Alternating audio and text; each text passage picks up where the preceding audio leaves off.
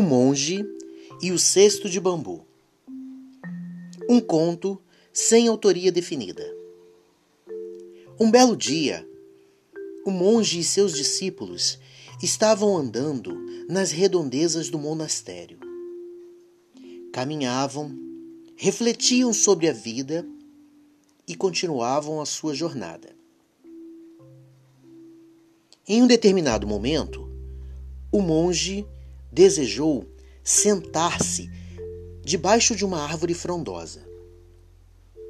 Nesse local, seus acompanhantes também sentaram-se e ficaram admirando o rio que passava ao longo, ali próximo onde eles estavam. O monge então pediu a seus discípulos que fizessem uma prece aproveitando aquele momento em que eles estavam em contato com a natureza. Um de seus discípulos, então, questionou ao monge: Amado monge, estamos aqui nesse lugar onde o Senhor pede que façamos uma prece, uma oração, agradecendo por tudo, pelo momento, pela vida. Mas me dei conta de que sempre fazemos preces, orações e nunca lembramos daquilo que pedimos, ou seja, nem das palavras que usamos. Nem as de ontem, nem as da semana passada, quanto menos as que se passaram há meses e meses atrás. Gostaria de perguntar, amado monge,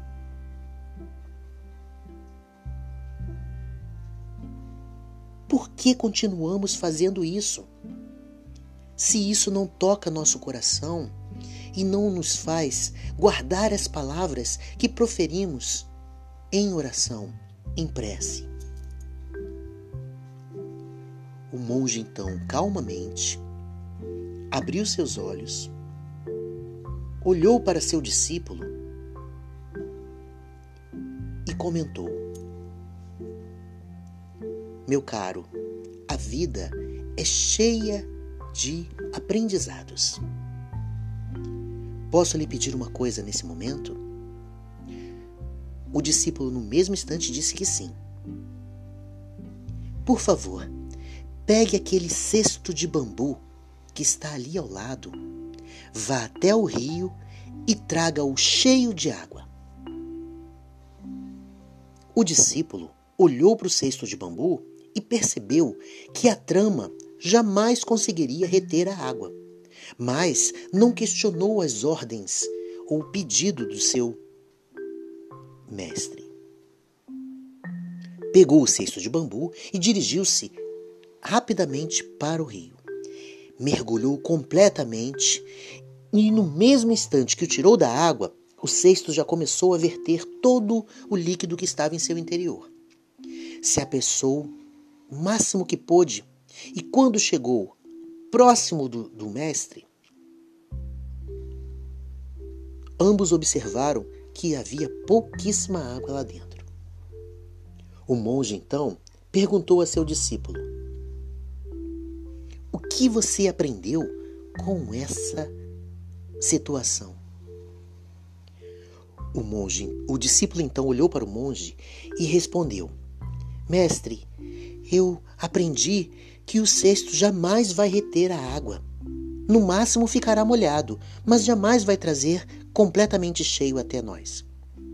O mestre então olhou para seu discípulo no fundo de seus olhos e disse então: Ainda muito que aprender. Volte lá no rio e traga-o mais cheio de água ainda. O discípulo pensou um pouco, mas não questionou a, a ordem de seu superior. Foi novamente ao rio e encheu com água. Levantou, o cesto começou imediatamente a verter água pelas laterais e pelas malhas de sua trama, e quando chegou junto ao, ao monge novamente, estava apenas molhado, um pouco mais do que da outra vez. O monge repetiu a mesma pergunta. Meu caro, o que você aprendeu? O monge então respondeu a mesma coisa. Meu senhor, o cesto jamais vai reter a água. Por mais rápido que eu tente seguir, por mais rápido que eu faça, ele não vai reter a água. O monge então repetiu: Volte lá no rio e encha-o novamente com água. O monge repetiu, repetiu, repetiu várias vezes a mesma atividade. Depois de muitas vezes de repetição, de tentar encher o cesto com água e voltar, o monge perguntou para ele: E então, meu querido, o que você aprendeu? Nesse momento, o monge olhou para o cesto, olhou novamente para seu mestre e respondeu: